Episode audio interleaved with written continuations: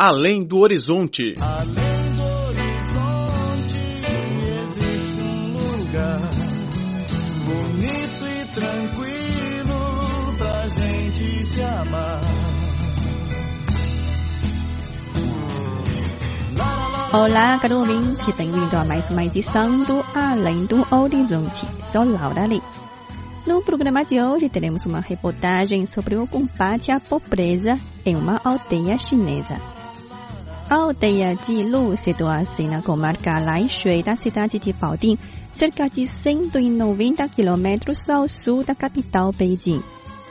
Ela era uma aldeia pobre com rendimento anual per capita de 2 mil yuans, equivalente a 294 dólares em 2015. Como fica numa região montanhosa, falta aldeia, terras cultiváveis e a maioria dos moradores saiu da aldeia procurando empregos em outros lugares. Porém, em apenas dois anos, a situação mudou com o novo empreendedorismo da aldeia. 反正也是以前也没干过，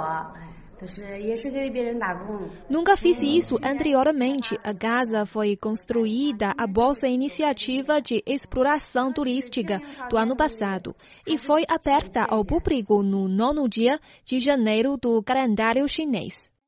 Quem fala é Zhang Shuyan, dona de uma pousada rural.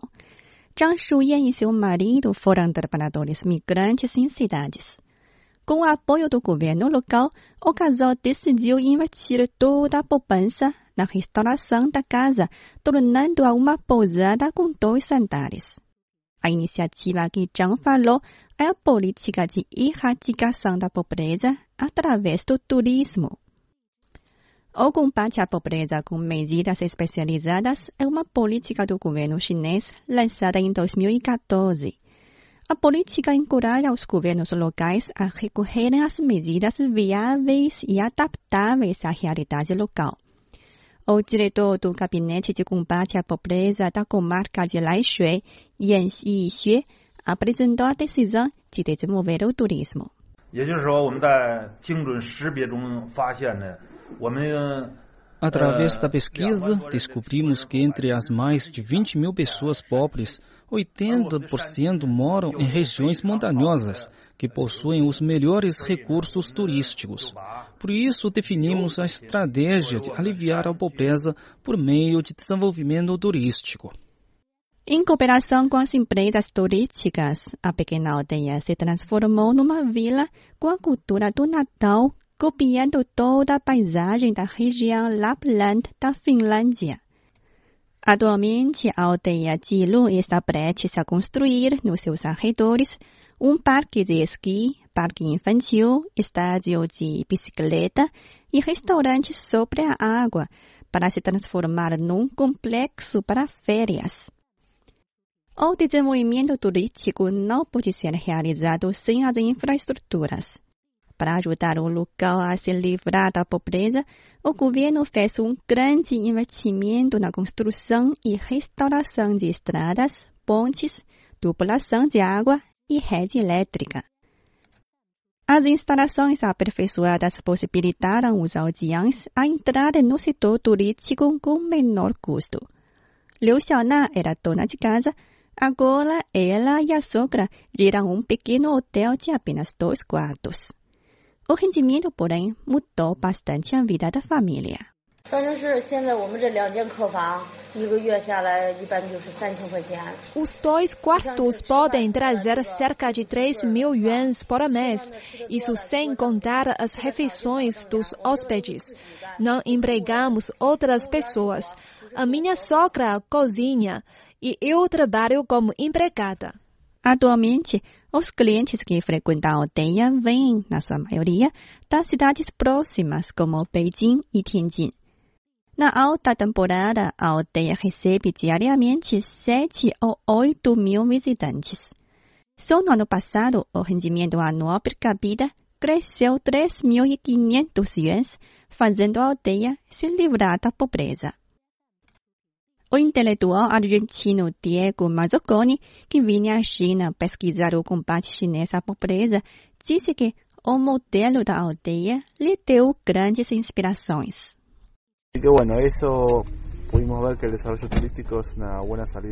É muito bom constatamos que o turismo oferece bons empregos para as famílias pobres da aldeia.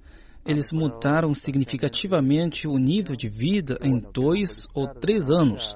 O projeto é levado a cabo com os esforços conjuntos entre o governo, empresas privadas e famílias pobres. Os aldeões também trabalham com afinco, poupam o dinheiro e o investem no desenvolvimento turístico. As experiências são muito precisas para os outros países, pelo menos para a América Latina, onde eu moro. Podemos copiar esse modelo. Cinemania, a paixão da China pela sétima arte.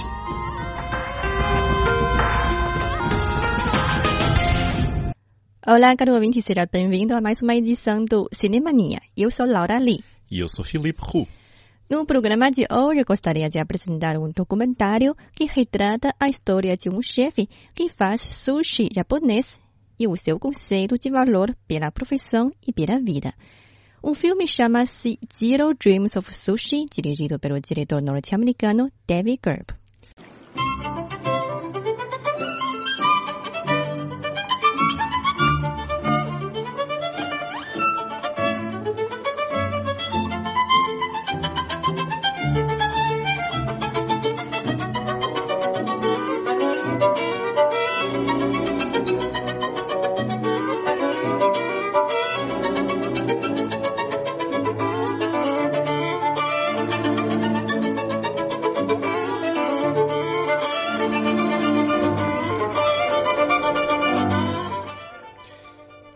É dirigido por David Gelb e mostra o dia a dia de Jiro Ono, especialmente o seu amor e ideologia sobre o sushi.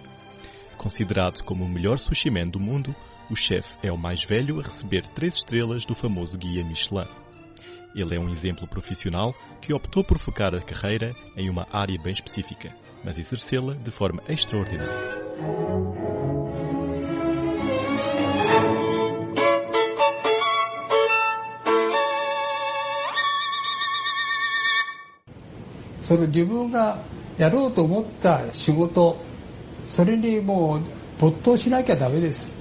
Quando você decide uma profissão, tem que se dedicar de corpo e alma. Ame a sua profissão. Não faça queixas. Aperfeiçoe as técnicas até ao final da sua vida. Eis o segredo do sucesso.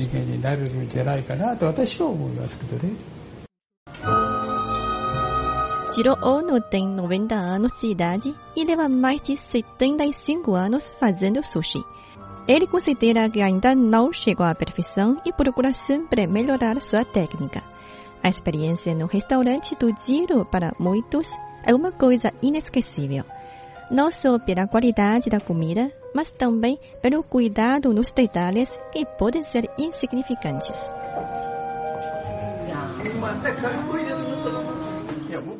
Todos os ingredientes, como peixe, fruto do mar e vegetais, são pescados e comprados diariamente. Jiro Ono estuda cada um dos seus clientes, organizando a mesa de tal forma que ele sabe de cabeça onde cada um deles se vai sentar. À primeira vista, parece uma regra muito formal, mas o objetivo é diferente. A organização serve para saber o tamanho de cada sushi e saber o lado correto do prato que ele vai utilizar para colocar cada peça, dependendo se a pessoa é destra ou canhota. É essa empatia e cuidado nos detalhes que faz a diferença entre uma refeição comum e uma experiência inesquecível.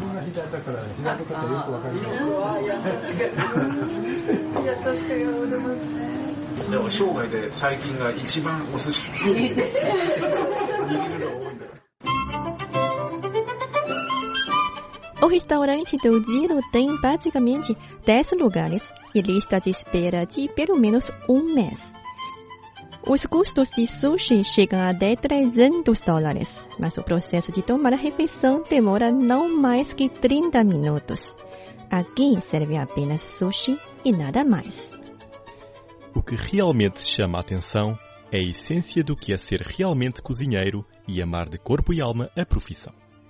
Você tem todo o direito de não gostar desse tipo de comida, mas é praticamente impossível não admirar a postura de trabalho desse senhor. Mesmo após mais de 70 anos na profissão, ele ainda acredita que precisa de melhorar sempre e chegar ao topo.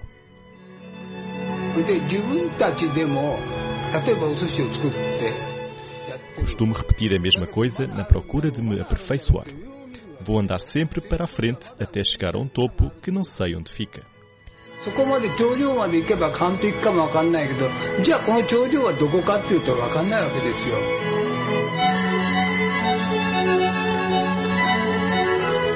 O documentário também mostra a vida de quem trabalha com tiro, principalmente seus filhos e pessoas que têm a esperança de se tornar mestres do sushi.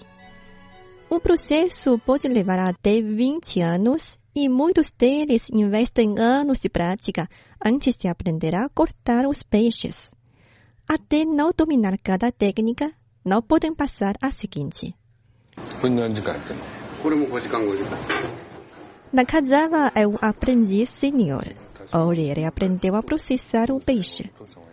O sabor, porém, foi recusado pelo mestre.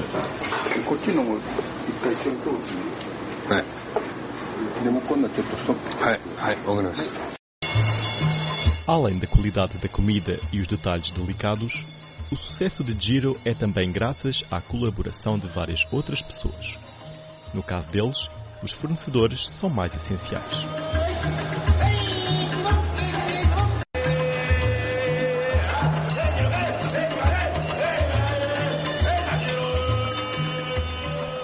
No leilão diário realizado no mercado de peixe Tsukiji de Tóquio, o fornecedor de atum Fujita compra sempre o melhor para a loja.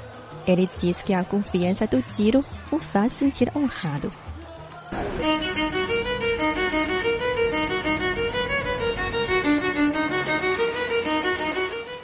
Diariamente, o filho de Jiro vem ao mercado de peixe Tsukiji de Tóquio para comprar os ingredientes necessários para fazer a comida.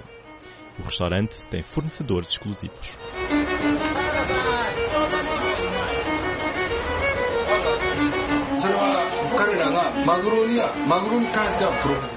Em relação às matérias-primas, eles são mais profissionais do que nós. Estabelecemos uma relação de confiança, diz o filho de Giro.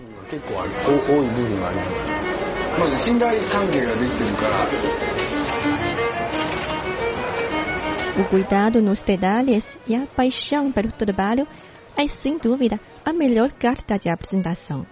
O restaurante de Giro fica em um espaço simples de um prédio comercial ao lado da estação de metrô de Ginza. Ele não está localizado na rua mais movimentada de Tóquio e também a infraestrutura não é de alto padrão como muitos outros restaurantes famosos. Entretanto, é considerado um dos melhores restaurantes de sushi do mundo. Entrou na elite dos restaurantes e ganhou as três estrelas Michelin. As reservas somente são possíveis com meses de antecedência. Não tem propagandas na TV e o site é muito simples. O que é que faz esse restaurante diferente? Com certeza é a paixão no trabalho, o cuidado em oferecer o melhor e o trabalho em equipe funcionando quase de forma perfeita. Tudo isso é concentrado em cada peça de sushi.